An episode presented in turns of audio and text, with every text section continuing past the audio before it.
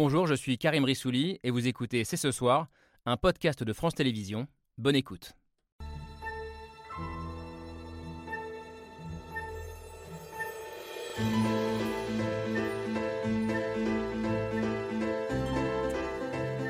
Bonsoir à toutes et à tous, soyez les bienvenus sur le plateau de C'est ce soir.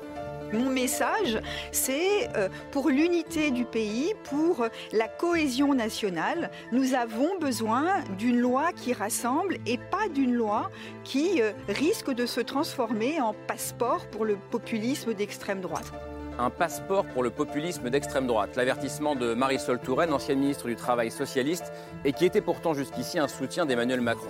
C'est l'une des grandes questions politiques du moment. Et si la colère sociale ne profitait pas à la gauche, qui défile massivement dans la rue, mais à Marine Le Pen, qui dénonce elle aussi la réforme, mais sans bouger, de l'Assemblée nationale Cette réforme des retraites, qui catalyse un grand nombre de peurs et de colère, va-t-elle faire basculer à l'extrême droite des classes moyennes déjà touchées de plein fouet par l'inflation? Indésirable dans les cortèges syndicaux, beaucoup moins offensif que les députés de la NUPES, la patronne du RN espère en tout cas rafler la mise dans la perspective de 2027.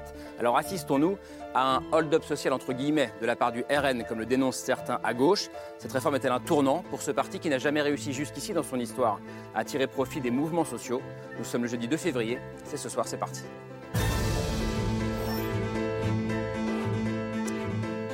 Jeudi 2 février, c'est ce soir avec Camille Diao. Bonsoir Camille. 48 heures après la deuxième journée de mobilisation et à quelques jours du débat dans l'hémicycle à l'Assemblée, on voulait ce soir interroger les conséquences politiques de cette bataille des retraites.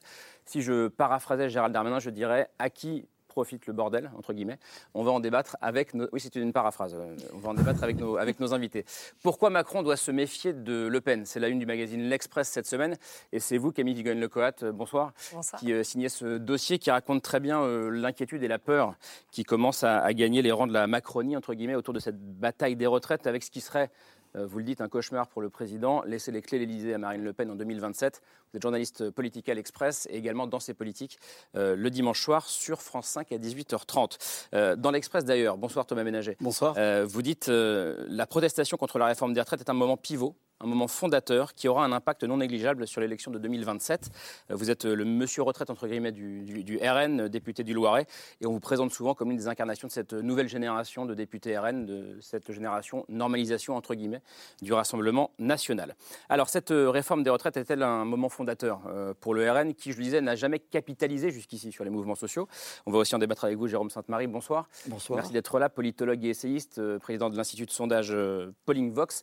Vous êtes rapproché du parti de Marine Le Pen ces derniers mois, en acceptant notamment de former les cadres du parti, euh, à la demande, je crois, de Jordan Bardella. Cette bataille des retraites se joue euh, en ce moment dans la rue, mais aussi à l'Assemblée, d'où notre envie d'avoir avec nous Jean Garrigue ce soir. Bonsoir. Bonsoir. Historien, président du comité d'histoire parlementaire et politique, ça tombe bien.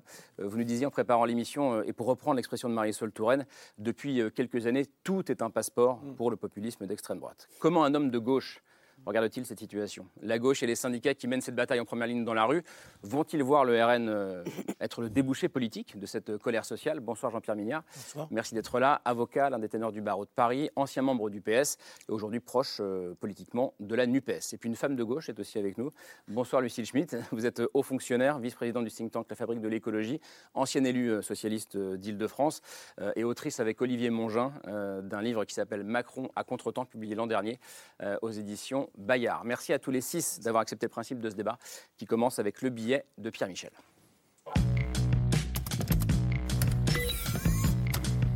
Réforme injuste, réforme brutale, la réforme des retraites serait-elle surtout une aubaine pour le Rassemblement national? Que restera-t-il de cela après? Je crains que cela ne vienne nourrir euh, le populisme d'extrême droite. C'est pas encore l'après, pour l'instant ça se passe comment? Moi j'ai vécu une analyse sociologique euh, sans précédent, j'avais jamais passé euh, trois jours avec, avec mes collègues de la NUPES, c'est quand même très particulier.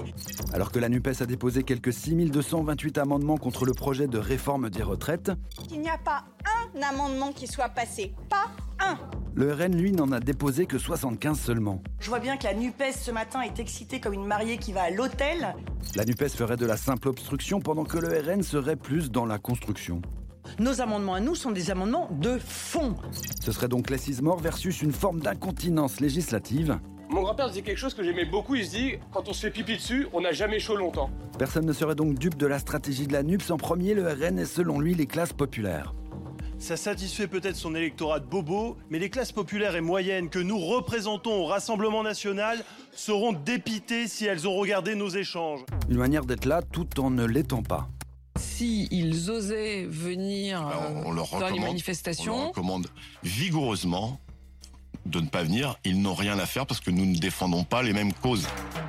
Les élus RN persona non grata dans les manifestations, mais qui se disent heureux de la mobilisation, s'opposer sans manifester la position alambiquée de Marine Le Pen.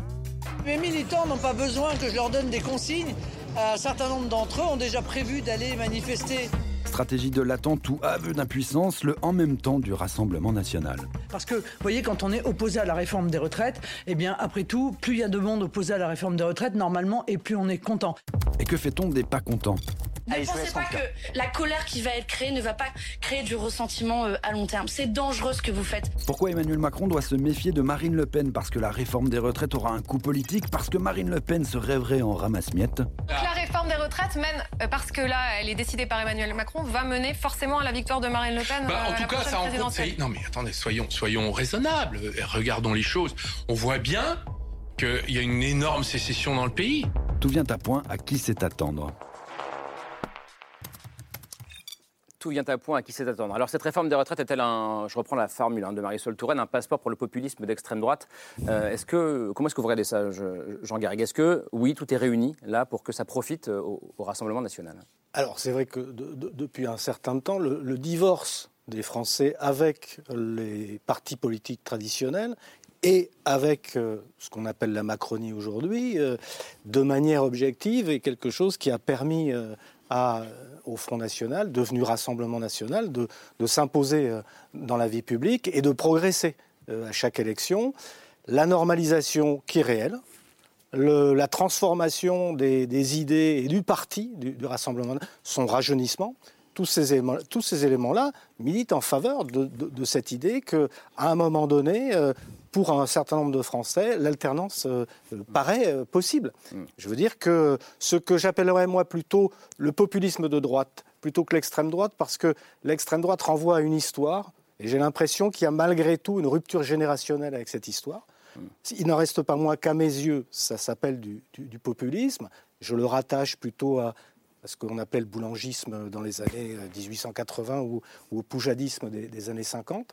Et il me semble que, que, cette famille-là, euh, portée par, par Marine Le Pen, effectivement, elle a profité hmm. de manière euh, objective de tout ce qui a pu se passer, notamment sous le quinquennat Macron, de ce qui s'est passé avec les Gilets jaunes, de cette fracture, de cette rupture d'une grande partie des couches populaires et d'une grande partie des, des couches moyennes avec on va dire, les élites politiques, celles qui sont ciblées par le, Rassemblement national. Et en même temps, Camille Vigon-Lecotte, c'est un peu contre-intuitif. De... Si on regarde les images de manif, euh, on se dit, bon, il y a entre 1,3 et 2,8 millions de personnes dans la rue, il n'y a pas euh, les élus, en tout cas les, cadres du, Rassemblement national, il y a sûrement des électeurs RN dans les, manifestations.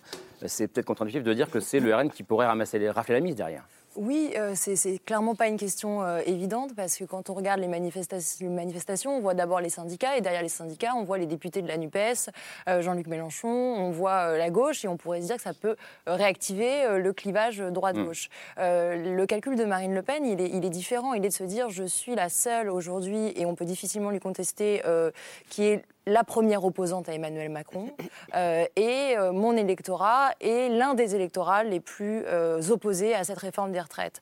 À partir de là, je sais que j'ai un réservoir de voix potentiel parmi les 70% de Français qui sont opposés à la réforme, on le rappelle. Et, et, plus de 80% d'électeurs ou de sympathisants du Rassemblement national. Tout à fait. Et après, après l'électorat de Jean-Luc Mélenchon, c'est l'électorat le, plus opposé. Elle sait qu'elle peut capter d'autres électeurs dans cette, dans cette colère et elle fait ce, ce calcul-là. Après, c'est pas évident parce que le Rassemblement national avant Front National n'a jamais été à l'aise avec la culture syndicale, n'a jamais été à l'aise dans les cortèges. Et, c'est pour ça qu'on les sent euh, finalement assez, euh, euh, tangents sur cette question, sur un pied et sur l'autre. Vous êtes tangent, Thomas Ménager? Non, ce qui est certain, c'est que par rapport à M. Martinez, on ne défend pas les mêmes causes. Nous, on ne défend pas notre parti spécifiquement, on ne défend pas, comme lui, la CGT, on défend le peuple, on défend les Français. Et c'est vrai que moi, je regrette les propos de M. Martinez, mais ça n'empêche pas des centaines de milliers de Français d'aller dans la rue notamment des électeurs du Front National, du Rassemblement National, qui aujourd'hui euh, sont euh, mobilisés euh, contre cette réforme. Mais moi, je me considère ni d'extrême droite, ni populiste. Et je, je, je, je refuse totalement ces termes. Vous parlez d'un temps les moins de 20 ans ne peuvent pas connaître, les moins de 30 ans aussi, dont, dont, je fais partie. je considère aujourd'hui qu'on représente juste une nouvelle génération de jeunes qui veulent s'engager pour euh, les Français, pour ces classes populaires, ces classes moyennes, et c'est ce que les Français reconnaissent en nous. Pourquoi est-ce que vous dites que ce moment peut être un moment pivot, euh, un moment, euh, je, reprends l'expression dans le papier de Camille Vigan-Lecoq, un moment fondateur, cette réforme des retraites Est-ce que c'est -ce c'est un moment fondateur pour vous, pour le Rassemblement national, dans votre rapport au mouvement social, dans votre rapport à la question sociale en général? Je pense que c'est un moment pivot parce que les Français attendront en 2027, et nous nous y engageons, de revenir sur cette réforme. Si jamais nous n'arrivons pas à y faire échec, parce que notre objectif premier aujourd'hui, et c'est pour ça que nous dénonçons l'obstruction de la NUPES qui va nous empêcher de procéder au vote du texte sur lequel il y a euh, une majorité de rejet aujourd'hui, ça sera un moment pivot, puisque les Français reconnaissent en Marine Le Pen, en le Rassemblement national, la première opposition à Emmanuel Macron, la première alternance, et c'est ce que nous représentons aujourd'hui, une opposition, une opposition de gouvernement, une opposition ferme, mais pas une opposition qui veut bordéliser l'Assemblée nationale, comme le dit euh, le, ministre de Je vous donne la parole dans un instant, Jean-Pierre Mignard, mais sur cette question du moment fondateur, euh, je voulais y réagir, euh, Jérôme Sainte-Marie. Non, je ne pense pas que ce soit un moment fondateur dans le sens où ça ne fait que prolonger un fait qui est maintenant bien établi, c'est-à-dire que les catégories populaires votent d'abord pour le Rassemblement national. Quand M. Martinez lance des menaces, parce que moi j'ai la citation complète, hein, il dit je préviens à l'avance, etc. C'est-à-dire que de fait, il menace les élus, il parle bien des élus en plus, hein, c'est-à-dire tout un élu, qui viendrait avec une écharpe tricolore serait jeté dehors. Et comme je connais assez bien les manifestations, notamment ce type de manifestation, on sait très bien ce que ça signifie. Donc en fait, les élus ne seront pas protégés, voire même ils seront livrés euh, à la vindicte. Quand Martinez fait ça, qu'est-ce qui est intéressant? C'est que d'après deux sondages qui ont été faits euh, en avril dernier, à la fois par l'IFOP et par Harris Interactive, au moins 20% des sympathisants de la CGT ont voté Marine Le, Pen dès le premier tour. Et comme on sait que 57% des employés et 67% des ouvriers ont voté Marine Le Pen au second tour, ça veut dire qu'en fait, M. Martinez choisit en quelque sorte son appareil contre sa base, et contre sa base électorale. Et là où ça peut être un moment pivot, et je ne parlerai pas du Rassemblement national, je parlerai de la gauche. Pourquoi ça peut être un moment pivot? Parce que tout ce, si, je pourrais développer ça tout à l'heure si vous le souhaitez, mais tout se passe comme si la gauche et les syndicats ne voulaient pas gagner. Pourquoi vous dites ça? Tout simplement parce qu'ils ont choisi, vous avez vu, l'intersyndicale est remarquablement unifiée. Mmh. Elle était déjà en 2010 et en 2003, hein, c'est pas totalement nouveau, mais enfin quand même, il y a une très belle unité syndicale il y a une très belle unité politique au sein de la NUPES. Cette double unité a une contrepartie, c'est la division assumée des classes populaires. Parce que cette unité a comme condition le rejet de principe du Rassemblement national pour lequel votent les classes populaires. Et de fait, vous allez le voir à l'Assemblée nationale, et on le voit déjà dans la rue, il y a un phénomène d'exclusion et de division des catégories populaires, des catégories salariées, qui rend un service immense à Emmanuel Macron et à la réforme. Mm. Autrement dit, c'est de la faute de, la gauche aujourd'hui si cette réforme passe. Hein. Oui, j'écoute ça avec une certaine euh, stupéfaction quand même. Hein, mais euh, il y a quand même à l'intérieur des organisations syndicales beaucoup, beaucoup de travailleurs, euh, de salariés franco-algériens, franco-marocains, franco-africains, mmh. énormément. Donc les syndicats réunissent beaucoup de personnes d'origine immigrée, français ou pas français. Bien sûr. Bon, on ne peut pas dire que c'est ces personnes ont une sympathie particulière pour le Rassemblement national. Détrompez-vous. Non, mais vous voyez, mais bien sûr, mais qui n'en nourrit pas non plus une excessive, en tout cas qui ne s'est pas remarqué jusqu'alors. C'est la première chose. Et donc, je, il y a, deuxième chose, il y a une histoire. le monde ouvrier vote. Ça vous gêne tellement Le monde ouvrier vote RN, que voulez-vous hein faire? Comment? Non. Le monde ouvrier aujourd'hui vote pour la Laissez-moi continuer, laissez-moi continuer. Donc, donc, sur ce point, il y a une opposition elle est historiquement plus ou moins fondée. J'entends ce que dit Jean Garrigue, il n'a pas tort sur la terminologie. On peut peut-être parler de parti populiste, de la tendance nationaliste, etc. D'accord, je suis d'accord. Deuxième chose, je pense que ce qui est nouveau, c'est que la gauche, unie comme elle le peut, apparemment unie, mais enfin elle l'est comme elle l'a rarement été, elle s'oppose avec fermeté au pouvoir politique, et notamment sur une question qui est quand même l'organisation économique du pays. C'est-à-dire que qu'est-ce qui s'est passé dans l'histoire de la gauche C'est qu'elle s'est profondément divisée, j'allais dire d'une certaine manière soumise, ce qui ne veut pas dire une forme de lâcheté, à, l'organisation du monde allez, néolibéral. C'est une histoire qui date depuis la longue retraite opéré par la gauche depuis les années 83-84, où les classes, fameux tournant de la rigueur, pendant de les classes 83. populaires, les travailleurs, etc., ont peu à peu abandonné une gauche qui faisait que tous les soirs, au journal à 20h, on voyait des usines, des pneus en flammes devant la porte des usines, des gens euh, en mauvais état, effondrés, etc. La gauche s'est soumise, peut-être qu'elle n'avait pas d'autres les moyens, mais l'ordre néolibéral, je l'appelle comme ça sans que ce soit injurieux, a fait en sorte que la gauche était frappée de tétanie et a globalement disparu. Le, nationalisme social, si on peut dire, du, front, du, Front National, mais maintenant du Rassemblement National, offre une sorte d'abri communautaire, une réunion, qui veut sans doute peut-être sans doute chaleureuse, il a pas, à des gens qui effectivement se sont dit mais nous ne voulons plus de cet ordre mondial, nous ne voulons pas de ce qu'il est et de ce qu'il nous oppose. Donc c'est à la gauche aujourd'hui de faire front et de s'opposer au Rassemblement national pour dire qui va gagner. Et je pense même que pour les élections de 2027, et j'ai terminé, je pense que ce sera un match gauche-Rassemblement national. Ça veut dire que ce qui se joue aujourd'hui est fondamental. Absolument, mais je le 2027, pense. Oui, sur, sur ce point, je le pense. Mais ça ne répond pas à la question de, de Jean Sainte-Marie, qui est est-ce que la gauche a raison, dans ce combat spécifique des retraites, de ne pas tendre la main à cette autre partie je des pense classes que tous populaires les adhérents du Front National sont les bienvenus. Les adhérents, je les, les électeurs, c'est une évidence. Ce qui est certain, On ne va pas faire de discrimination Ce qui sociologique. est certain aussi, c'est que la gauche a abandonné, a abandonné les classes populaires, la classe ouvrière. C'est que C'est- quand ce Madame- que vient de dire Jean-Pierre on, on- on- on entendait, oui, mais on entendait Madame je Touraine. Madame Touraine, c'est les 43 annuités. C'est-à-dire qu'aujourd'hui, on est dans l'acte second de la réforme des retraites, la réforme du SOP Borne, et au final, la continuité de ce qui a été fait par les socialistes il y a quelques années, en 2014. Partager ce point. Je- je- Lucie Schmitt, je vous donne la parole quand même. Oui, moi je voulais insister sur une chose, c'est que Emmanuel Macron, lorsqu'il aborde le sujet des retraites au moment de sa campagne électorale éclair en 2022, choisit explicitement euh, une stratégie par avance parlementaire. Mm. Et donc d'une certaine manière, et on sait très bien que c'est aussi euh, une manière d'avoir l'électorat de la droite, c'est-à-dire qu'il choisit de parler des 65 ans, etc. Et donc il y a, dans ce qui est en train de se passer en ce début 2023, une sorte de conséquence directe des choix qui ont été faits par le président de la République, au fond de ne pas discuter de cette question des retraites avec les partenaires sociaux. Et ça, c'est un point important, c'est-à-dire que par rapport à tout le débat qu'on commence à voir sur la place des syndicats par rapport aux partis politiques, la place du Rassemblement national par rapport au sein de l'Assemblée nationale, qu'est-ce qu'il fait Emmanuel Macron? À l'époque, il n'a pas prévu que le Rassemblement national aurait 89 députés, Mm. et donc il avait laissé de côté euh, la, la- la configuration, le paysage politique dans lequel nous nous trouvons aujourd'hui. Et je pense qu'en en s'entêtant par rapport à cette stratégie de placer le Parlement au centre du jeu sur la question des retraites, il donne au Front National, euh, au Rassemblement National, Front National, slash, euh, une place centrale sans avoir suffisamment réfléchi à ce que ça implique par rapport aux syndicats, à la gauche et à la manière tout simplement de discuter d'une réforme qui ne soit pas injuste. Donc dans ce, que, dans ce débat qu'on a sur le politique, le syndicat, la société, la, ré- la révolte, etc., euh, moi je pense que le sujet c'est aussi de dire quelle est la stratégie qu'on choisit. C'est-à-dire si on décide de passer une réforme fondamentale en un temps record à l'Assemblée nationale en ne discutant pas avec les partenaires sociaux, on refait la verticalité et évidemment la verticalité, du coup ça fait apparaître Marine Le Pen comme une profonde démocrate, ce qui est quand même un problème.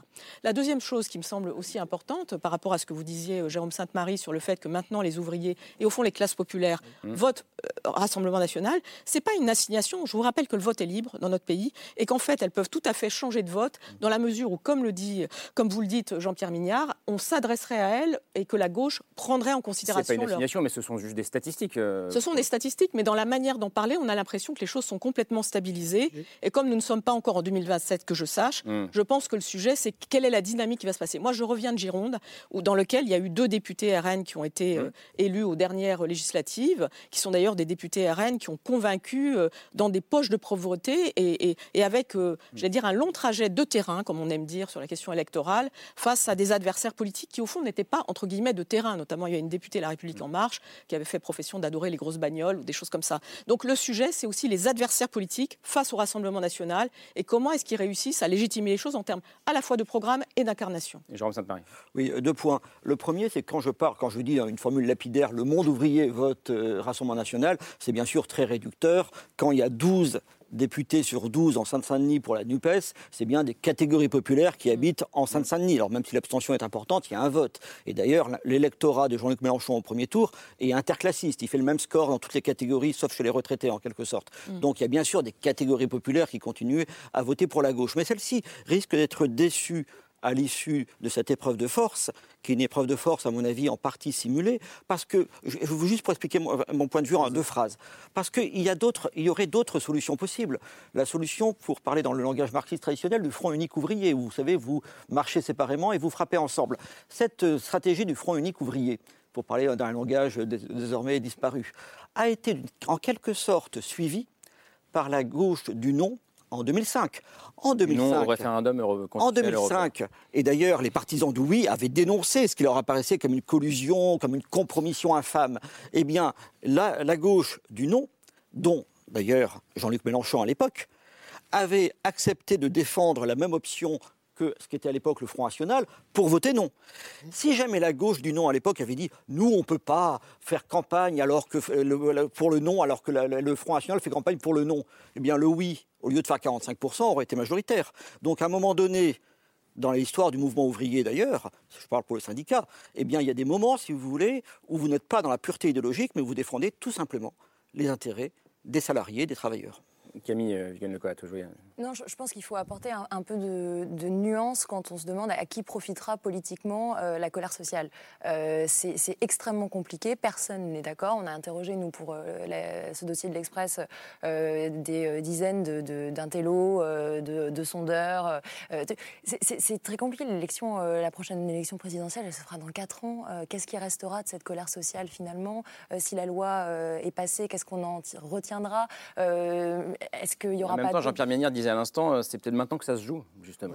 Autour de cette euh, réforme emblématique des retraites. Oui, mais Marine Le Pen, est-ce qu'elle en, tirera autant les fruits? C'est une, vraie question. Euh, lorsque Jean-Luc Mélenchon était dans la rue, Marine Le Pen, elle était au Sénégal. J'aimerais bien savoir euh, combien de Français ont vu les images de son voyage au Sénégal? Tous les, sondages prouvent, tous les sondages prouvent, Mme Vigogne, aujourd'hui que Marine mm. Le Pen est euh, la première opposante oui, non, je rappelé la deuxième personnalité préférée, politique préférée des Français. Et je pense aussi que la gauche est en train de totalement se décrédibiliser dans ce dossier.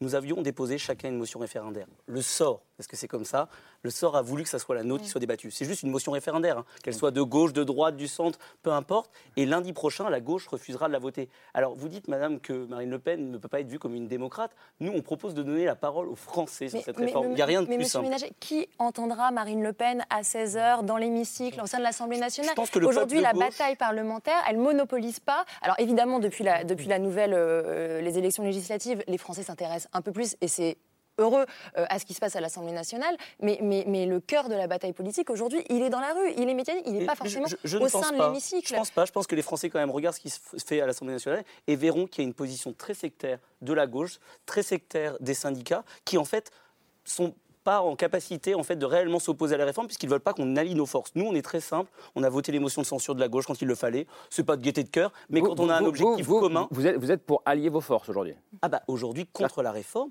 peu importe d'où ça vient, on veut mettre en échec le gouvernement. Donc ça ne nous dérange pas de voter une motion référendaire de la gauche si ça avait été le cas. C'est très triste parce qu'en fait, à un moment, vous vous posez la question est-ce que c'est bon ou pas pour les Français? À un moment, quand vous êtes contre le projet, vous voulez le mettre en échec et donc vous faites tout ce qui est en votre possible, peu importe d'où ça vient. Mais on sent bien le piège pour la gauche. Oui, on sent bien le piège. Je ne vois quand même pas faire le 6 février 34 avec des cortèges qui tentent de, qui font sur l'Assemblée nationale. On développe. je non, sûr que ce que je veux dire, c'est que non, je veux dire, ce que je veux dire, mon respect. Non, mais gardez-le. Ce que je veux dire, c'est que euh, la, gauche ne veut pas, en effet, euh, s'associer à des, à des dépôts de, du, du, Rassemblement national. Pourquoi?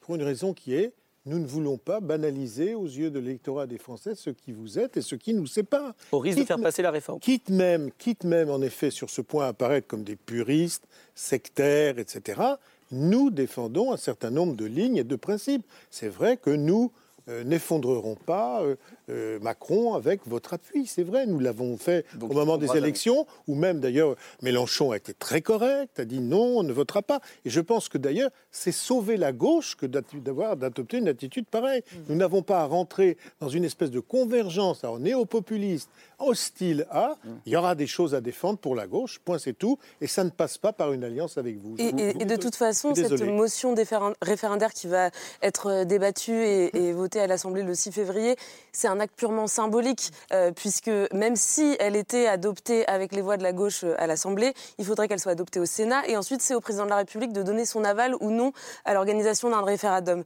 Donc, d'une certaine façon, c'est un acte symbolique et ça ne débouchera pas sur un référendum. Juridiquement, vous avez raison, mais je pense que le symbole serait quand même très fort. Et le président de la République, avec qui a une défiance envers lui très forte, mm. serait quand même très euh, en difficulté face à cette motion référendaire si elle passait. Mais c'est vrai que la gauche avait déposé la motion référendaire avant vous. Vous auriez pu aussi suivre la gauche puisque vous vouliez vous allier. Vous aimez tellement l'union. Attendez, on, l'a fait avec les motions de censure à plusieurs reprises. J'ai voté des tas d'amendements de la gauche. J'ai aucun problème avec ça. Je suis pas sectaire. À un moment, c'est le sort, c'est les règles de notre assemblée. À un moment, quand on est euh, démocrate, on respecte le droit parlementaire et les règlements de notre assemblée nationale. Jean Garrigue, est-ce qu'il y a un côté, c'est intéressant ce débat, hein, est-ce qu'il y a un côté euh, baiser de la mort, j'allais dire, du, RN euh, à la gauche, en disant allons-y ensemble, allons, combattre ensemble pour cette question sociale Évidemment, je pense qu'il ne faut pas être naïf, personne ne l'est ici.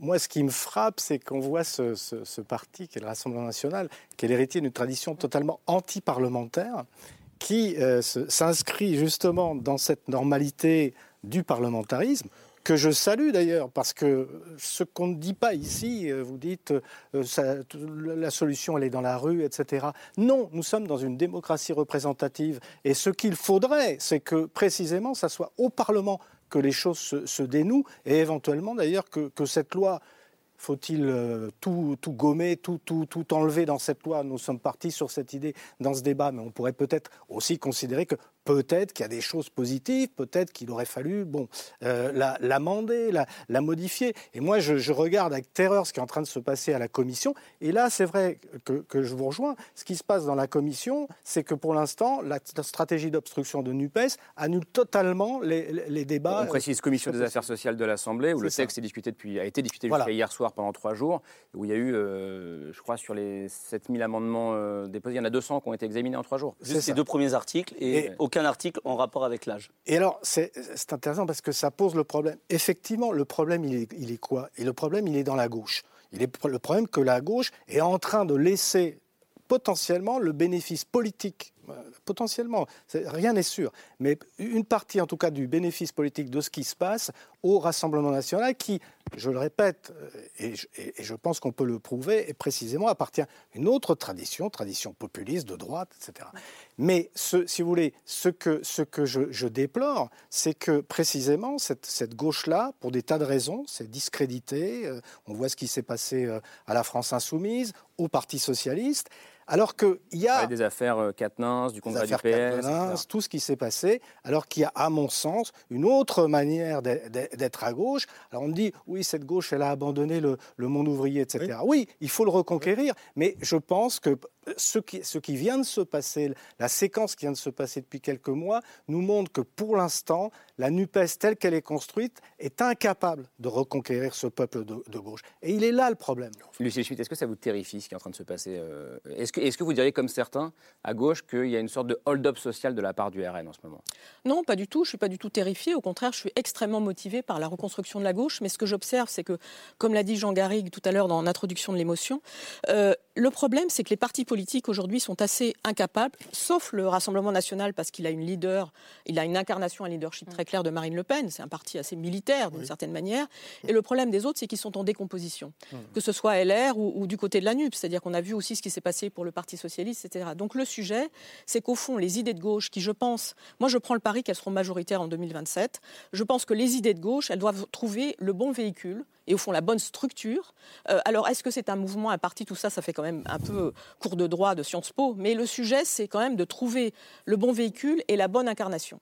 Et donc on a ce sujet posé à la gauche et ce que vient de dire Jean Garrigue sur l'absence de stratégie, le fait de déposer des milliers d'amendements, effectivement c'est une erreur. Enfin je pense qu'il faut le dire. Si on est de gauche, on peut dire que c'est une erreur. Moi, c'est une erreur C'est une erreur parce que ça donne le sentiment euh, d'une espèce de harcèlement, en plus totalement inutile, et on sait très bien qu'il y a la capacité avec les procédures parlementaires de réduire enfin, je veux dire, quand on est juriste, euh, ça va être discuté très rapidement, euh, ça va être discuté dans le cadre d'un texte, euh, d'un texte financier heureusement, d'une certaine manière, Laurent Fabius, qui dirige le Conseil constitutionnel, a dit s'il y a des cavaliers budgétaires, attention, j'y veillerai et au fond, je les exclurai. Donc on est dans une situation, si vous voulez, qui lorsqu'il s'agit de communiquer vis-à-vis de l'opinion publique, ça ne va pas marcher. C'est illisible. Et la deuxième chose que je voulais dire, et vraiment j'y tiens, je trouve qu'il faut sur ce plateau discuter de qu'est-ce que c'est que les classes populaires. C'est-à-dire que tout à l'heure, Jean-Pierre Mignard a dit je vous rappelle que les syndicats, ils ont beaucoup de militants, ils ont beaucoup d'adhérents qui sont franco-algériens, franco-marocains, franco-tunisiens, j'allais dire franco-maliens aussi. Euh, regardons ce qui se passe. Et la différence entre le syndicat et le parti politique,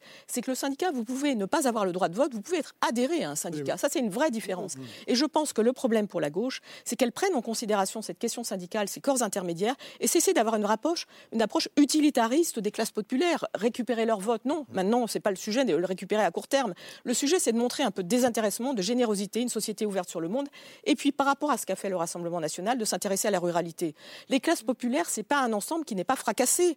La vérité, c'est qu'il y a des classes populaires dans la ruralité, qu'il y a des classes populaires dans, en, en Seine-Saint-Denis qui votent C'est ce que disait François Ruffin euh, à la rentrée de, de- de septembre dernier en disant euh, Marine Le Pen a François convaincu les Ruffin classes populaires euh, rurales notamment et, et la NUPES a pardon, a convaincu les classes populaires Mais des, du coup, des arrêtons, populaires de arrêtons de faire comme si euh, le Rassemblement national avait l'entièreté du vote des classes populaires et comme si c'était déjà décidé. Et, et faisons attention aussi au fait que aujourd'hui, dans l'économie française, beaucoup de sans-papiers font fonctionner les entreprises françaises et qu'il y a une espèce de déni sur la question migratoire que je trouve terrible en fait, Euh, terrible. Bon. euh, je voudrais revenir sur euh, effectivement l'impact de ces manifestations, l'impact du mouvement social. On est en train de parler d'un sujet qui est très concret. On n'est pas en train de parler d'un sujet très, très général, très politique. Très concrètement, il se trouve qu'il y a deux, jours, je suis allé suivre la manifestation à Gap, donc dans une petite ville, une petite préfecture euh, de- des Hautes-Alpes. Et j'écoutais un peu, je discutais un peu avec les gens, il y avait des chauffeurs de bus, etc. C'est un sujet on ne peut plus concret, c'est-à-dire que euh, des gens qui ont du mal euh, à garder leur emploi, qui ont du mal parfois à travailler, vont devoir travailler deux ans de plus. On a vu quel impact ça avait eu en 2010. En 2010, il y avait eu plus de manifestants que ce qu'on a constaté jusqu'à présent. Durant des mois, les gens étaient descendus par millions. Et même les chiffres de le ministère de l'Intérieur, c'est 1,2 million, etc. à l'époque. C'était énorme. On a un peu oublié ce mouvement-là. Et deux ans plus tard, il y avait l'élection présidentielle. Et la gauche, même avec un personnage qui n'était pas forcément le plus charismatique, François Hollande, l'a emporté sans trop de problèmes face à Nicolas Sarkozy. Certes, Nicolas Sarkozy a gagné. Mais ensuite, il a été balayé euh, aux élections, à l'élection présidentielle. Là, aujourd'hui, le problème pour la gauche, si la gauche vous intéresse tant que ça, moi je m'intéresse beaucoup plus. à- hein. M'intéresse beaucoup plus à la condition des gens qu'à la condition des, qu'à qu'à la condition des élus de gauche. Mais euh, cependant, vous allez avoir des gens qui vont avoir, qui vont avoir deux ans de plus dans des conditions, surtout tout pour les travailleurs du privé, c'est que pas seulement qu'ils devront travailler plus, mais comme pour beaucoup ils ne pourront pas travailler plus, c'est la double peine. C'est-à-dire qu'à la fois ils partiront en retraite plus tard et qu'en plus, il y aura une décote. Pour leur... C'est très concret. Les gens, pour un sujet comme ça, regardent sa date de naissance, fait ses comptes. S'ils apprennent que pour des raisons mystérieuses à leurs yeux, eh bien, on pouvait, je dis on, les opposants à la réforme, eh bien, mettre- battre cette réforme. Là où ça se passe, et là Jean Garrigue parle d'or, à l'Assemblée nationale. Les manifestations, vous savez, il y a eu plein de réformes qui sont passées après une manifestation massive. Si effectivement ils se disent, il pouvait y avoir, pour qu'une loi ne soit pas adoptée, il faut simplement qu'il n'y ait pas une majorité. Et donc il faut simplement ne pas voter pour elle à l'Assemblée nationale. S'ils se rendent compte que pour des raisons relativement mystérieuses et fumeuses, eh bien, euh, il n'y aura pas une majorité pour contrer cette loi qui les touche directement à l'Assemblée nationale, vous pourrez toujours parler du rapprochement de la gauche des classes populaires. Mais, Ça mais- pardon, mais pour le coup, s'il n'y a Non. pas de majorité Non, pour non, faire obstacle à ce texte, ce ne sera pas la faute ni, ni de la gauche ni du RN. Non, non, non. Pour le coup. Si, si. Ah, Un petit peu. Bah oui. Pourquoi Ah oui, forcément. Non, parce qu'on ne va pas pouvoir voter. Mais vous C'est n'êtes- ça qu'il faut les- mais vous n'êtes pas majoritaire à vous non, deux. Mais non, mais ce que vous ne comprenez pas forcément, c'est qu'on ne pourra pas voter ce texte. C'est-à-dire qu'après les 50 jours, ils peuvent le faire passer par ordonnance. Il n'y aura pas de vote. Aujourd'hui, Oui, on c'est le fameux- 20 000 le fameux ce article soir, on a- 47.1 de la Constitution. Ce soir, on a 20 500 amendements. Il faudrait environ C'est la- 6 mois pour analyser. Et, et depuis tout à l'heure, Gouvernement juste pour finir, assurera. depuis tout à l'heure, vous parlez de la gauche. Mais attention, je ne suis pas là pour défendre une partie de la gauche. Mais le problème, c'est LFI. Notamment parce que euh, aujourd'hui, ceux qui mènent la danse à la gauche, c'est LFI qui est dans l'obstruction. Je suis pas sûr que les communistes, je suis pas sûr que les socialistes soient tous sur la même ligne parce qu'ils sont un peu moins dans l'obstruction. Et ceux qui porteront la responsabilité euh, du passage automatique de ce projet, c'est notamment LFI au sein de la gauche. Jamie. Je, je suis, je suis assez surprise d'entendre un peu que collectivement, tout le monde a l'air d'accord pour dire que le le Rassemblement national ne serait pas un parti d'extrême droite et serait un parti euh, social. Euh, moi, je pense que c'est un parti d'extrême droite et que c'est un parti antisocial. Il faut que collectivement, on soit plus exigeant quand on s'occupe de, suivre euh, ce parti, quand on s'occupe de, décrypter ses propositions. On a parlé de l'Assemblée nationale et vous êtes l'une des figures de cette nouvelle Assemblée nationale. Il reste des, poches de radicalité importantes à l'Assemblée nationale, dans les membres qui le composent, dans les trajectoires, dans les collaborateurs parlementaires que vous embauchez. Je fais référence notamment à, un article de, mon confrère de, Libération. Euh, on est comment euh, on, ne peut pas. Enfin, vous, vous feignez de découvrir assez régulièrement que ah, on peut pas aller dans un cortège manifester parce que les syndicats veulent pas de nous. Euh, ah, on peut pas. La, Nupes ne vote pas nos motions de censure ou nos propositions référendaires. En fait, enfin, s'il y a ce rejet-là, c'est d'une part le produit de votre histoire et le produit de l'identité également de votre formation politique, qui que vous le vouliez ou non, est réglé, est toujours classé par beaucoup de Français à l'extrême droite de l'échiquier euh, politique et qui, a, qui comporte dans ses propositions, dans son programme, un certain nombre de radicalités. Ensuite, sur la position sociale du Rassemblement national. Je pense qu'il faut regarder euh, ce qu'il y a dans le programme, il faut regarder les propositions euh, de Marine Le Pen. On, a, on, parle des retraites depuis le début. Euh, comment est-ce qu'elle propose de, financer les retraites aujourd'hui? Par quelles économies? Parce qu'on peut très bien débattre de cette réforme, évidemment. en revanche, là, quand on demande à Marine Le Pen, et je crois que c'était il, y a quelques jours seulement sur, sur France Info, elle répond qu'il faut réindustrialiser le pays, qu'il faut donner de l'emploi. Mais en fait, c'est pas sérieux. La bataille de la crédibilité, elle n'est pas elle n'est pas gagnée là. Euh, on peut, on peut pas aujourd'hui euh, penser que le, problème du déficit des retraites euh, et des, finances publiques se réglera d'un coup de baguette magique. Alors, pour, répondre, pour répondre à Mme Vigogne, dans son analyse légèrement orientée, mais elle l'assume et, c'est tant mieux. au, au, moins les choses sont claires. Aujourd'hui, dès lors qu'il y a des brebis galeuses, Marine Le Pen, depuis qu'elle est arrivée, elle coupe la tête de toutes ces brebis galeuses. On a toujours été très clair. Par contre, vous avez un peu plus de mal à détecter les brebis galeuses, et je peux vous dire qu'il y en a à LFI, notamment un certain nombre de personnes islamisées. Restons sur le RN. Oui, mais, oui, mais c'est quand même toujours intéressant de se dire qu'il y, a une volonté. Nous, on est très clair. Mais par ailleurs, il y a personne, de LFI. Ils passent en commission de discipline, ils sont mis en dehors. Les, islamistes, les islamistes qu'il y a, notamment dans les rangs de la, NUPES, sont, rarement épinglés. Mais, mais, passons. Concernant euh, le financement, nous, il y a des amendements qui ont été déposés, notamment sur la remise en place d'une sorte d'ISF, mais orienté sur la spéculation financière, un, impôt sur la fortune financière, c'est-à-dire en exonérant notamment euh, les résidences principales, ceux qui ont des maisons qui dépassent un million pour éviter qu'ils soient, euh, comme c'était le cas dans l'ISF, touchés. Il y a des mesures d'économie que nous développons et aussi on a parlé de la taxation des super profits. Après, nous, nous avons ça vous dérange peut-être, mais une vision macroéconomique. Et c'est le problème de ce véhicule législatif. Nous ne pouvons pas parler de natalité, nous ne pouvons pas parler de réindustrialisation, nous ne pouvons pas parler des manières d'augmenter les recettes. Parce que le rapport du Conseil d'orientation des retraites est très clair, les dépenses sont maîtrisées. Le problème, c'est les retraites. C'est un problème démographique, tout le monde le dit. Il y a beaucoup moins d'actifs pour financer les retraites. C'est pas un problème démographique Il y a un problème. Il y a peut-être une solution sur une, parce qu'il y a plusieurs solutions, mais qui se cumulent ne sont pas antagoniques les unes avec les autres sur le financement. Il y en a par exemple une, il faudra fouiller, qui est effectivement que les migrants, les jeunes migrants, remplacent des actifs qui vont être en, nombre moindre. C'est le choix de la gauche. Non, ça, non, ça a même été une c'est l'ONU, c'est même Alain Juppé dans une décision, dans une proposition très courageuse à l'époque.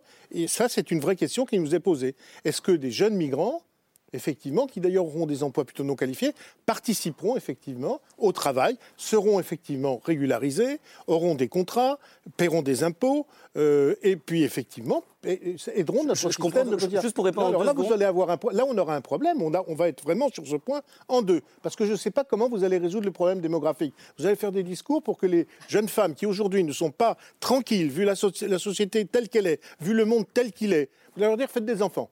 On va les accompagner financièrement. il, y a, il, y a, un grand nombre de personnes en Je ne vois pas comment un parti collectif va accompagner pas cette vision la natalité. Je trouve, cette vision inhumaine, c'est-à-dire de considérer que les étrangers seraient une main-d'œuvre qu'on utiliserait, qu'on oh, importerait pour faire les basses tâches, pour faire la merde que les Français ne veulent pas faire. Je suis désolé. Vous voulez renvoyer. Alors ça, c'est. Bah, mais moi, je ne suis pas là pour qu'ils fassent les corvées et les basses tâches. Désolé. On a une vision plus humaine. Pardon. La question soulevée par euh, Camille Gonnecotte qui est intéressante, qui est la question social, du, rapport du, RN à la question sociale. Mm. Euh, est-ce que le RN, et c'est la grande question que je pense beaucoup de Français se posent, et pourquoi est-ce qu'on la pose par rapport à 2027 C'est parce que vous disiez c'est ça qui va se jouer aujourd'hui. Est-ce que le RN est l'allié des classes populaires, au-delà du vote, politiquement? C'est ça la grande question.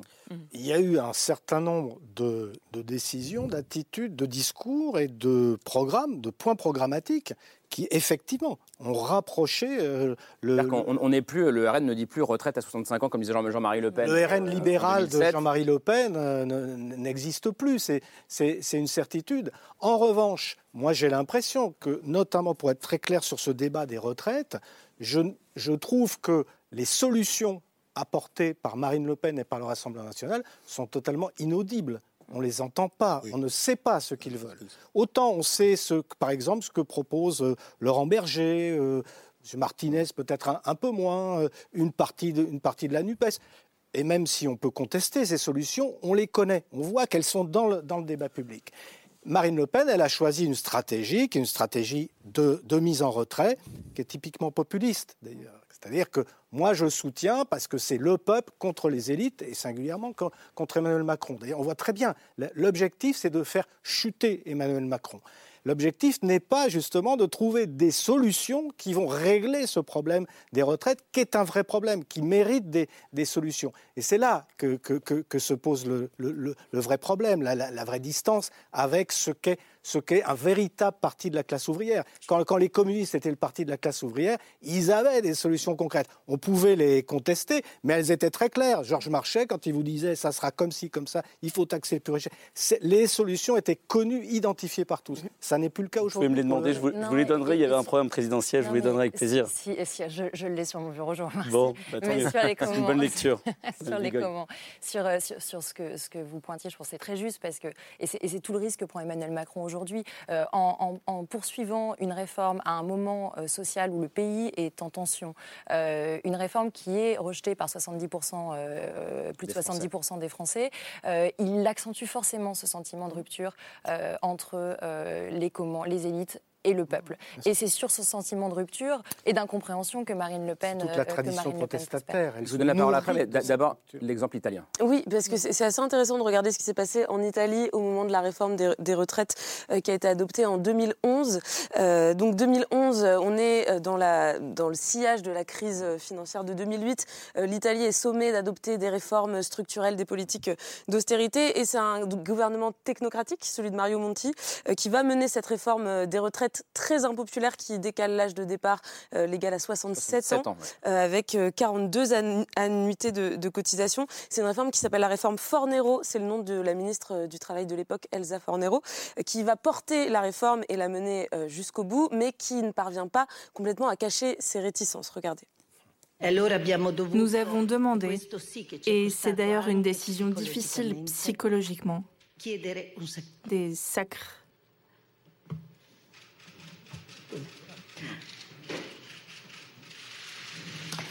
Je pense que la ministre voulait parler de sacrifice. Oui.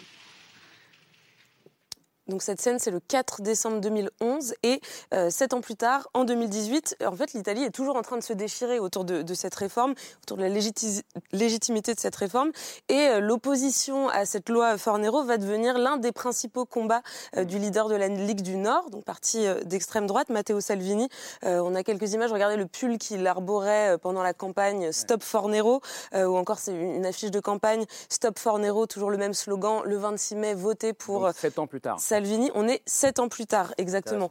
Et c'est bien euh, la coalition formée de son parti, euh, la Ligue, et euh, du mouvement populiste, le mouvement 5 étoiles, qui a remporté le pouvoir à l'issue de, de ces élections. Donc finalement, Jérôme Sainte-Marie, est-ce que vous, vous, vous imaginez qu'un scénario comme celui-là pourrait être possible en France? C'est-à-dire que si la réforme est adoptée, est-ce que dans quatre ans, euh, on- Marine Le Pen pourrait être, comme l'a été la Ligue du Nord, la grande gagnante du- ressentiment des Français? De manière générale, oui, je pense que c'est effectivement toutes ces, euh, toute cette dégradation euh, de la vie désormais, non seulement des classes populaires, mais des classes moyennes. C'est ça aussi, c'est qu'il faut voir que ça touche beaucoup de monde, cette affaire. Cette dégradation, et qu'une dégradation, si j'ose dire, mémorable. Les gens, les gens vont s'en souvenir, très concrètement. Eh bien, euh, peut accélérer cela. Il y a aussi un autre argument plus inattendu, ça c'est votre confrère Charles Sapin qui l'a signalé, c'est le fait que par cette réforme, alors c'est pas du tout voulu par personne, mais de fait, j'y avais pas pensé, c'est Charles Sapin qui m'a expliqué ça, que euh, par- par cette réforme, donc, euh, on allait supprimer, si j'ose dire, électoralement, des centaines de milliers de retraités, dont le statut les rend très conservateurs et libéraux, et on transforme ces retraités qui, une fois qu'on est à la retraite, d'ailleurs, ils soutiennent la réforme des retraites, ils soutiennent Macron. Eh bien, ceux-là, ils vont pas pouvoir partir à la retraite et ils en nourriront une frustration très profonde. Donc il y a un effet pervers purement électoral, mais ça concerne énormément de monde en fait. hein. C'est des centaines de milliers, de personnes, voire des millions. Ça c'est important. Je voudrais juste préciser un point, euh, puisque j'ai la parole, je vais en profiter un tout petit peu, sur le fait que beaucoup de gens à gauche ont une forme de, euh, je ne sais pas si c'est vrai pour en Italie, mais en tout cas c'est vrai en France, de frustration ou d'incompréhension en disant euh, c'est terrible, les catégories populaires, etc., qui ça ne votent plus pour nous, ils votent pour Marine Le Pen, pour le Rassemblement national, qui au fond ne parlent pas beaucoup de social. Je crois que c'est une incompréhension totale sur ce qui se joue concrètement pour les gens. Compréhension qui est copartagée bizarrement par Éric Zemmour de l'autre côté. C'est ne pas comprendre que ces problèmes de travailleurs détachés, les les questions d'immigration aussi, sont d'abord des questions sociales. Quand vous lisez Ruffin, le bouquin euh, Je vous écris du front de la Somme, en fait, il ne comprend pas. parlais, il bute là-dessus parce qu'en fait, quand les emplois sont partis, vous pouvez toujours promettre aux gens d'augmenter le SMIC, etc. Les emplois pour les, dans, le, mo- dans le domaine du transport, la délocalisation, les travailleurs détachés venus notamment euh, de- d'Europe, de, de, de- des travailleurs européens pour le coup, ça a des conséquences dramatiques Autrement sur la vie des parlant- catégories en- populaires et des, travailleurs en général. Marine Le Pen, c'est par l'immigration. Non, mais quand on parle immigration, quand on parle travailleurs détachés, quand on parle refus de l'Europe telle qu'on qu'on se construit, on parle en réalité du social. La gauche, il voit du racisme, et Zemmour croit que c'est du culturel et du civilisationnel. Mais c'est d'abord du social.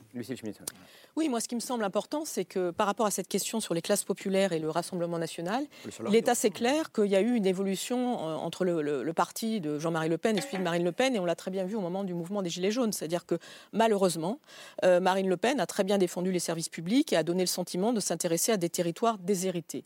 Il y a toujours ce problème d'imaginer quand même que les classes populaires sont aussi des classes où il y a de la mixité, euh, j'allais dire pas seulement sociale, de la mixité d'origine. Et ça, cette, cette description théorique des classes populaires par Marine Le Pen, elle me laisse perplexe. Donc la deuxième chose qui me semble importante par rapport à, à ce que vous venez de dire aussi sur la question des manifestations et des manifestants dans le cadre des retraites, c'est que c'est plus seulement la question des retraites, c'est une cristallisation aujourd'hui, me semble-t-il, sur le fait que sur les politiques sociales, maintenant qu'Emmanuel Macron en est à son deuxième mandat, il y a une sorte de béance sur les politiques sociales et le social en général.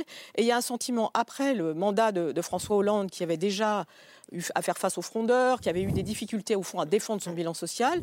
Je vous rappelle qu'il ne s'est pas représenté parce qu'il a dit qu'il n'arriverait pas à inverser la courbe du chômage. Donc on a le sentiment qu'au fond on est dans une béance par rapport à la question sociale depuis maintenant une dizaine d'années. Donc ça c'est un point essentiel et je voulais insister là-dessus parce que la question de l'équilibre du régime des retraites c'est quand même la création d'emplois. Là pour le coup vous disiez que Marine Le Pen en a parlé mais enfin elle n'a pas un monopole là-dessus, disons-le clairement. Le sujet c'est que... revendique aucun monopole, Euh, voilà, nous en il faut créer des emplois et il faut les créer de manière pérenne. Et aujourd'hui, si le gouvernement revendique le fait que le chômage diminue, la vérité, c'est que c'est très conjoncturel, qu'on s'attend à une récession et que donc on est dans cette situation où le nombre d'actifs, la question démographique aussi, mais surtout le nombre d'actifs par rapport aux inactifs, c'est un vrai sujet. Donc il faut proposer des solutions économiques. Je crois que le Rassemblement national n'en a pas.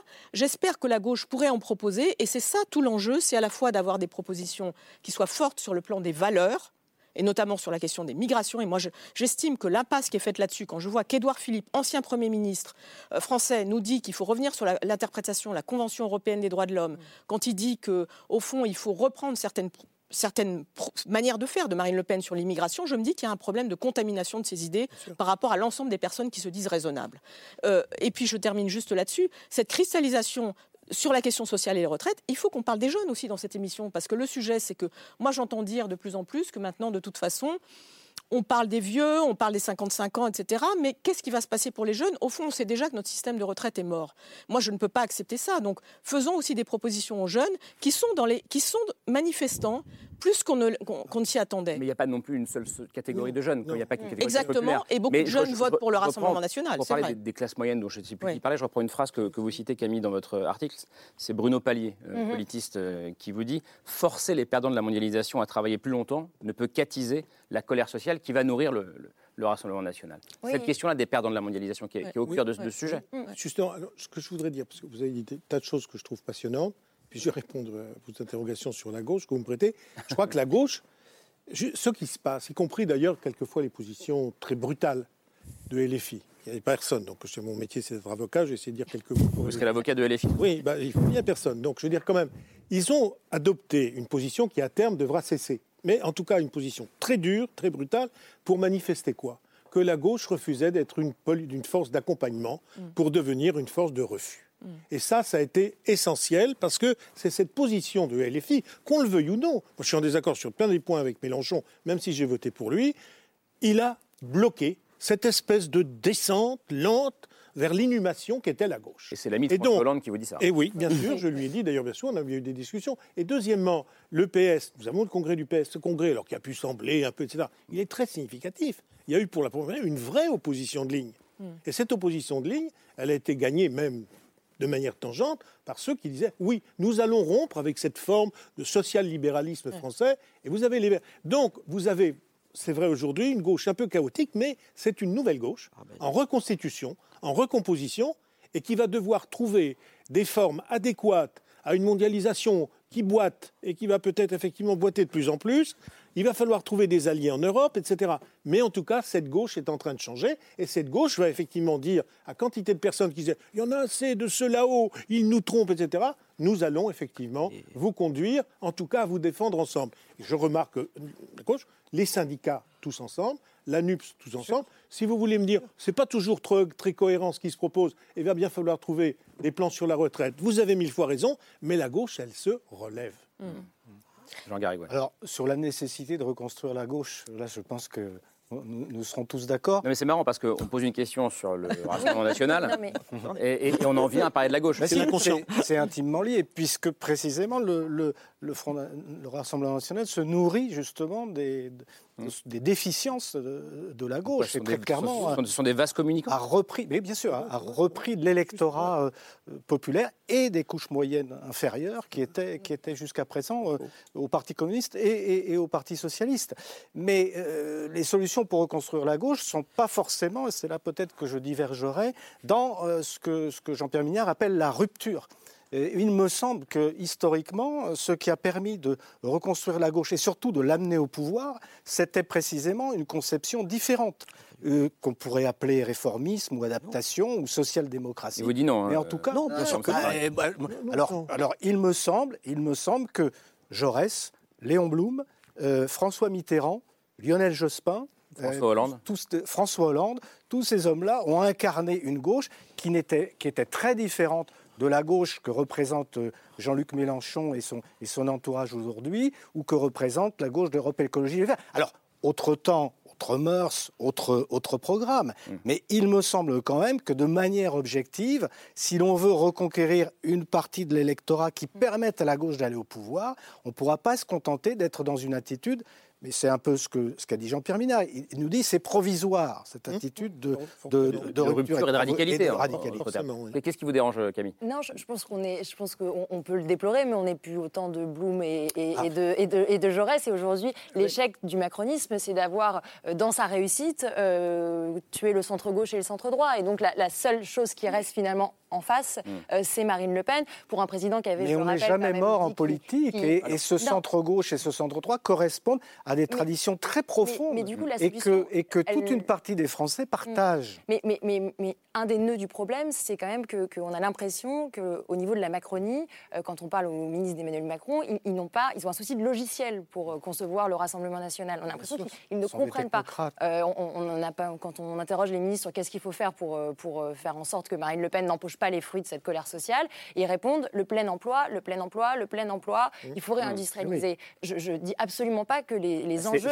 C'est l'un des, arguments euh, côté, euh, côté euh, dans le camp macroniste, c'est de dire être le rempart contre le RN, c'est réindustrialiser, fournir le plein emploi, etc. Et, c'est passé sous silence et, c'est occulté complètement les ressorts identitaires du vote d'extrême droite et les ressorts de sentiment d'abandon qui, qui, est réel. Et par ailleurs, du coup, c'est très intéressant quand on regarde où ont pris les manifestations euh, les deux dernières. Euh, on assiste aussi à une forme de réveil des, des, petites villes moyennes, des France, la France des sous-préfectures, la France des villes moyennes, etc. Euh, on n'est pas, on n'est plus uniquement dans les grands centres urbains avec des gros cortèges de la fonction publique. Ça, ça dit quelque chose aussi de l'état du pays, et c'est en ça que Marine Le Pen peut se positionner pour récupérer une partie de cette colère. C'est mille fois vrai, mais derrière des banderoles syndicales. Ça, c'est nouveau. Tous ces gens qui sortent dans les petites villes moyennes, ils sont déjà les banderoles syndicales. Donc, euh, c'est plus les gilets jaunes, si je peux me permettre. 2003 et 2008. Je, peux, je peux témoigner en tant que, en tant que député de Montargis, euh, c'est une sous-préfecture, vous le savez, même Vigogne, euh, 3000, 3000 manifestants derrière euh, ces barrières syndicales, mais la plupart sont pas syndiqués. et la plupart sont même souvent mes électeurs, des militants, des adhérents du Rassemblement national. Beaucoup de vos électeurs sont- étaient dans la rue. mais bien sûr, ils m'ont envoyé les messages. Souvent, ils me disaient Est-ce que tu y seras? Euh, euh, Est-ce que tu vas venir? Euh, Alors, moi, personnellement, même le, le week-end prochain, il y a une manifestation. Je pense qu'en comme ça a été le cas pour un certain nombre d'élus, hein, parce que même si Le samedi Martinez 11 l'interdit, février. Bah, vous certains, irez sans, sans écharpe, cer- comme vos cer- collègues, vous la mettrez au dernier certains, moment. pour, certains euh, iront. Bah non, mais je crois que Jérôme Buisson, mon collègue, y était, il était avec son Non, écharpe. Mais je pense vous, que vous il y a- irez, il y a vous- les vous irez- charpes- pardon, vous irez manifester le 11 février. Euh. Ça dépend de mon emploi du Vous temps, en avez- mais les deux premières fois, j'étais en affaires sociales et, euh, et, et j'étais en audition euh, du Conseil d'orientation des retraites. Je ne pouvais pas. Mais vous savez, je pense qu'il faut faire aussi une, une distinction entre les chapeaux à plumes, les Martinez qui sont à Paris et les gens sur le terrain qui veulent juste mettre en échec euh, la réforme. Je pense qu'on oublie aussi euh, un point sur cette réforme, c'est un peu le, le choix de société, c'est-à-dire une vision beaucoup plus large que la réforme des retraites. La de question de la valeur, civilisation. la question de la, de la valeur Disait travail, Fourquet, la non. question euh, de la valeur travail, la question du rapport au loisir. Moi, je crois beaucoup aussi dans la nécessité de laisser du temps pour nos retraités, pour les petits-enfants, pour l'engagement bénévole, parce que nous aussi, ce qu'on défend, c'est ces, bénévoles dans les SPA, dans les restos du cœur, ces élus municipaux ruraux qui sont des retraités. Moi, c'est aussi ça ce que je vois sur mon territoire, et c'est aussi ça ce qu'on combat vis-à-vis de cette logique euh, un peu McKinseyenne, macronienne, qui est une logique très comptable et qui ne mesure pas l'impact même euh, réel sur la vie de notre, notre territoire, la vie de la, des La Français. difficulté pour vous, c'est que je Avec- pense que vous êtes d'accord avec ce qui vient d'être dit. euh. Je suis d'accord avec l'idée de, de- de lutter contre la logique McKinseyenne. Et euh, je voulais défendre les élites, c'est-à-dire euh, dire que euh, les élites, c'est pas McKinsey en fait. Les élites, ça peut être des gens cultivés, de gauche, euh, qui ne sont pas des technocrates. Et tout à l'heure, quand je voyais euh, cette image qu'on nous a montrée avec Mario Monti et puis sa ministre, je pense que les deux peuvent, peuvent apparaître comme appartenant aux élites, sauf qu'elle, elle pleure et elle ne supporte pas ce qu'elle a à dire. Donc je trouve que c'est une image extrêmement intéressante parce qu'elle montre qu'on peut être, avoir fait des études, être humain et avoir envie d'être désintéressé et qu'on n'est pas seulement assigné à l'argent. Je pense qu'il y a un vrai sujet et c'est ça que euh, je déplore profondément dans l'ambiance actuelle, c'est que la réussite sociale se mesure à ce qu'on gagne. Alors que l'avenir, c'est l'écologie et que ça relativise la place de l'argent. Donc, euh, pardon, c'est peut-être un choix de civilisation, comme a dit Jérôme Fourquet ce matin. Mais en tout cas, je pense que la question de où placer l'argent, c'est la question centrale et c'est pas seulement les élites contre le peuple. Le sujet, c'est au fond comment est-ce que je veux me consacrer au collectif, associer l'individuel collectif et comment, à quoi est-ce que je juge le fait d'avoir réussi ma vie en consacrant pas mal de choses au projet de société. Donc moi, je pense qu'il y a un certain nombre de personnes qui appartiennent aux élites par rapport à- aux catégories qu'on aborde ce soir, Mmh. qui au fond ne sont pas du tout dans la technocratie ni dans le profit. Et donc euh, arrêtons d'inventer des donc fossés ça, qui ça, soient pardon, aussi. ça, ça, c'est un, quelque Je chose parlais qui... juste de M. Martinez hein, quand je parlais Non, non, de mais et- et- et je pense dirigeants que M. Martinez ne voit sorti pas comme appartenant aux élites. qui s'applique à la fois à Thomas Ménager et aussi aux élus de, de- de la France Non, mais en fait, ce que je veux dire par là, que- c'est que la- la- cette question du débat sur élite et peuple, c'est un, c'est un débat au fond profondément historique sur lequel sans doute Jean Garrigue a des tas de choses euh, plus précises à dire que moi, mais que moi qui ai fait l'ENA, je, je passe ma vie depuis que j'ai fait l'ENA à vivre le débat élite-société en ayant le sentiment que, au fond, il y a quelque chose à résoudre aussi dans la relation de la société française à ses élites, euh, sur le fait de reconnaître qu'elles peuvent apporter quelque chose et au fond de définir leur rôle. Donc euh, ne laissons pas euh, un discours populiste, simpliste, s'emparer de ce sujet. Ça rejoint aussi ce que disait au fond Jean Garrigue. Moi, je suis pas d'accord sur le fait que Lionel Jospin et François Mitterrand étaient des réformistes. hein. Je pense qu'ils ont porté des ruptures extrêmement fortes. François Hollande, je le connais moins bien que Jean-Pierre Mignard, donc j'ai moins d'avis. Mais euh, moi ne qui connaissais un petit peu Lionel Jospin et qui, euh, qui est raffolé de la façon dont François Mitterrand portait euh, euh, à la fois le machiavélisme et certaines ruptures sociales, euh, je, je, je pense qu'on peut pas mettre. On peut, non, mais on peut pas mettre tout le monde dans le même Non, sac du réformisme. Restez sur, sur la question des élites et des... Ouais. Oui, juste, un point, juste un point quand même. Euh, je crains d'avoir une âme un peu basse, si vous voulez. Je précise, je Mais, précise- je euh, précise que votre, que- que grande j'ai dit, thèse, pardon, pour que ceux qui ne le savent pas, que vous avez théorisé dans vos derniers livres le bloc élitaire contre le bloc populaire. Oui, ce qui n'est pas du tout l'opposition entre les élites et le peuple. hein. Sinon, d'ailleurs, Ah euh, contrairement aux apparences. Bah non, évidemment. C'est d'où la notion de bloc historique, parce que sinon, il ne m'a pas échappé qu'Emmanuel Macron a été élu par une majorité écrasante en 2017 et très forte en, en 2022. Et donc, c'est pas C'est l'élite- pas ce que j'ai dit. hein. pas seulement l'élite qui a voté pour lui et le peuple ne vote pas, etc. Mais non, non, je crains d'avoir une âme un peu basse sur un point bien précis. Cette histoire de débat de civilisation. Vous savez, c'est ce qu'on raconte quand on veut noyer le poisson. Il s'agit de l'augmentation de deux ans la période de travail pour une population qui est écrasée par, qui n'arrive pas à s'en sortir financièrement, comme on l'a vu au moment des Gilets jaunes, et qui en plus va, se retrouver avec des, euh, des problèmes de pouvoir d'achat, des problèmes de santé, etc. terribles. C'est extrêmement matériel, c'est extrêmement concret. Je comprends bien que dans certains milieux, on préfère aller vers des considérations très générales, très culturelles. Ça arrange tout le monde. Non, mais moi, j'écoutais aussi Thomas Ménager me dire c'est aussi un chose de rapport à ses petits-enfants, c'est extrêmement concret. C'est extrêmement concret. Ça signifie que la durée, qui est pour beaucoup de travailleurs quand même, le moment où on sort de la précarité, etc., on arrive à la retraite. C'est pas qu'on n'aime pas le travail, c'est que simplement là, on est tranquille, on va plus pouvoir être viré, on n'aura plus un petit chef, on n'aura pas on n'aura plus ce truc-là. Cette durée-là va être réduite. C'est ça qui se joue. Après qu'on me parle le sens du travail, tout ça, c'est génial. C'est une durée, on a un petit côté CFDT absolument charmant.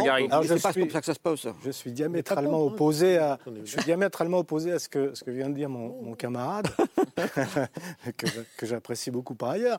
Euh, si vous n'inscrivez pas ce débat sur les retraites mm. dans un ensemble beaucoup plus vaste d'une réflexion sur ce qu'est le travail, le, le loisir, la décroissance ou plus de croissance, etc., et vous voyez bien ce que ça donne. Ça donne justement un débat de café, de, café du commerce. Évidemment que pour le, français que, que, je suis, pour n'importe quel français, il voit ces deux ans en plus, etc. Mais ça, c'est l'écume des choses. Derrière, il y a des débats beaucoup plus forts. Il y a le, passage à une société de la robotique, de la numérique, etc. Et c'est tout ça qui est en train de se, se jouer. Quand même pas mépriser le concret des gens qui ne pourront pas. Mais pas du tout. Je vous dis, on a tous des plutôt agréables. Il ne faut pas mépriser quand même la discussion sur ces gens qui ne pourront pas absolument pas ça. pas ce qu'il dit. Absolument pas ça. Je dis que ça s'inscrit dans cette réflexion-là, et je dis aussi que ça s'inscrit aussi dans une réflexion plus large, et qui là va faire la césure entre ce que vous et ce que représente la gauche, qui est la question de l'exclusion, de la fermeture, de l'ouverture à, une société mondialisée, etc. Comment est-ce qu'on se, on se, on va vers une altermondialisation ou pas? Est-ce que la fermeture, ça suffit? Est-ce que le protectionnisme, ça suffit? Est-ce que l'exclusion, ça suffit? C'est tous ces problèmes que, que, pose aujourd'hui cette question des, retraites. Vous en avez parlé, les travailleurs mm. immigrés, les travailleurs étrangers, les travailleurs détachés. Détachés, pardon on a, quelque chose là qui pose des, questionnements, et ces questionnements, inévitablement, ils, ils aboutissent à une distinction entre la, famille que vous représentez et puis celle que représentent les gauches. Ce que dit, Jean Garry n'est pas faux, c'est-à-dire que, en fait, on est quand même peut-être tous d'accord sur. on ne sait pas si c'est vrai, mais non, mais je pense que c'est pas faux. Donc ça doit être plutôt vrai. on est tous d'accord pour dire qu'en tout cas, il fallait pas faire ça comme ça. Mm. Ça, je pense que alors là, on faire consensus, c'est pas ça comme ça, et que cette question qui est en effet très importante, et là vous avez raison, les deux ans, c'est pas mince quand on a 62 et qu'on a 64. C'est-à-dire qu'il faut un projet, il faut un projet pour le pays. Et en fait, on n'a pas de projet politique pour le pays. On a eu une campagne présidentielle qui a été vraiment très mauvaise.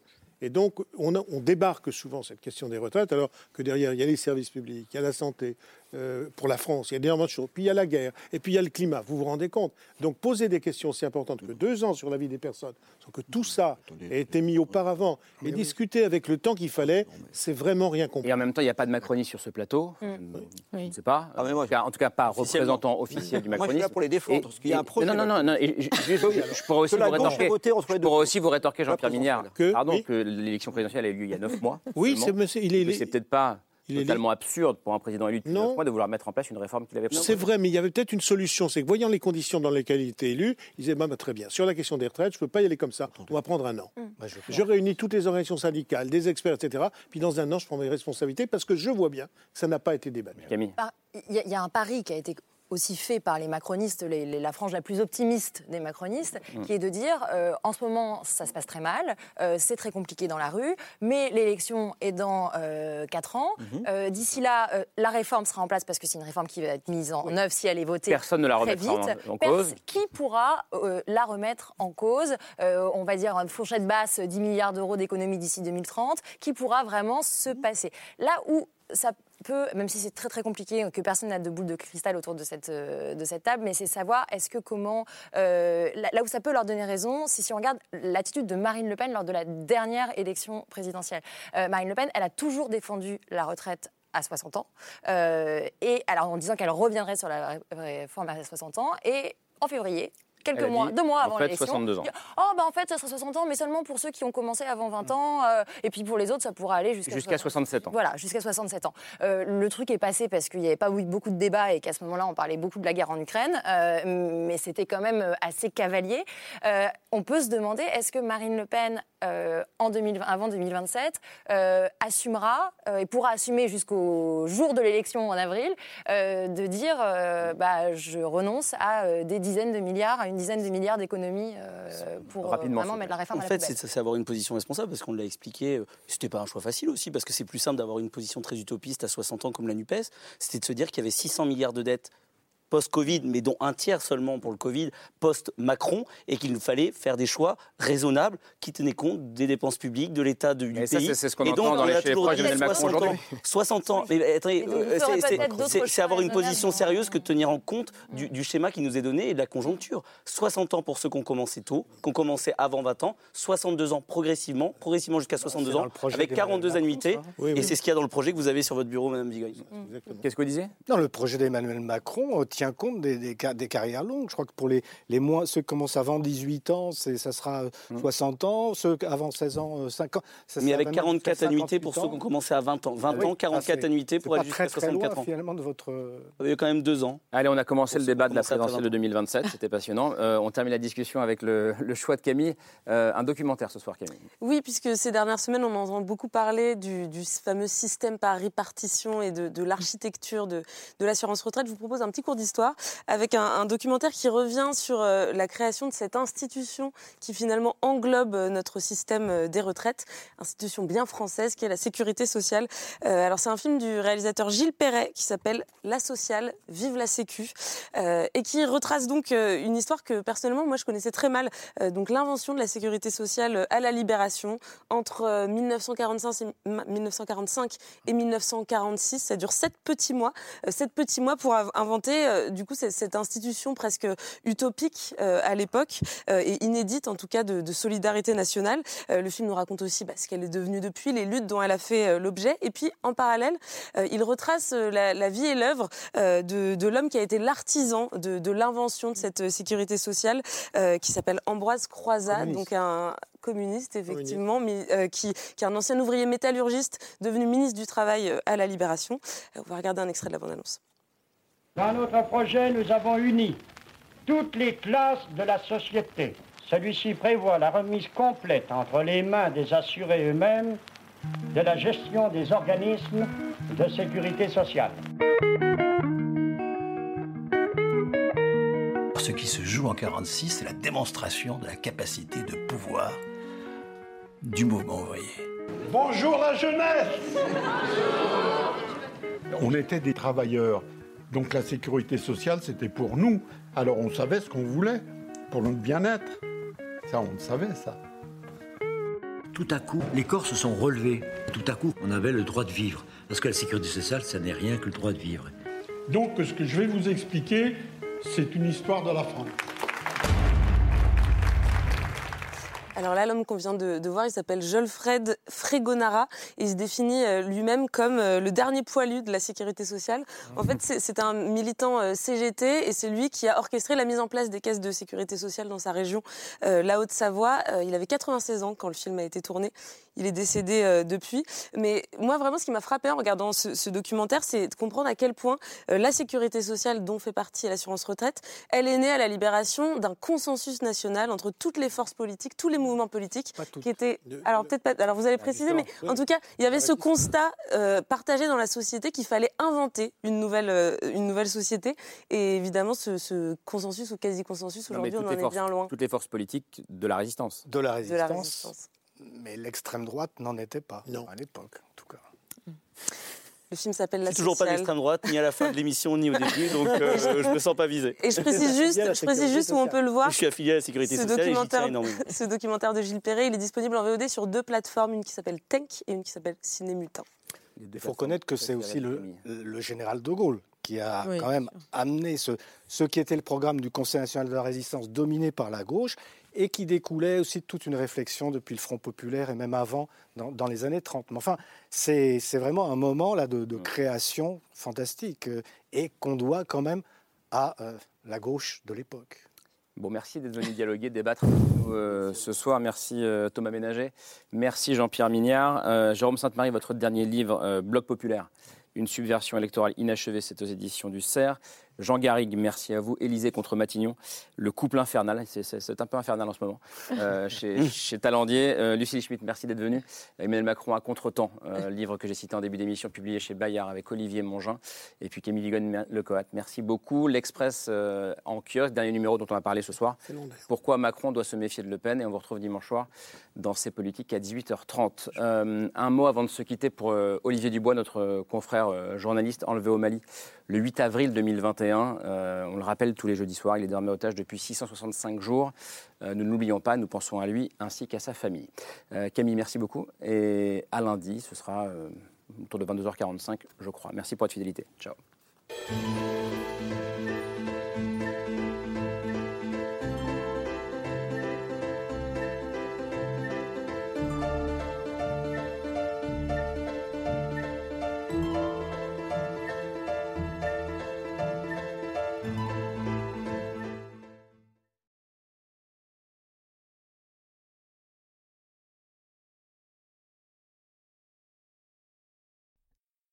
C'était C'est ce soir, un podcast de France Télévisions. S'il vous a plu, n'hésitez pas à vous abonner. Vous pouvez également retrouver les replays de l'émission en vidéo sur France.tv.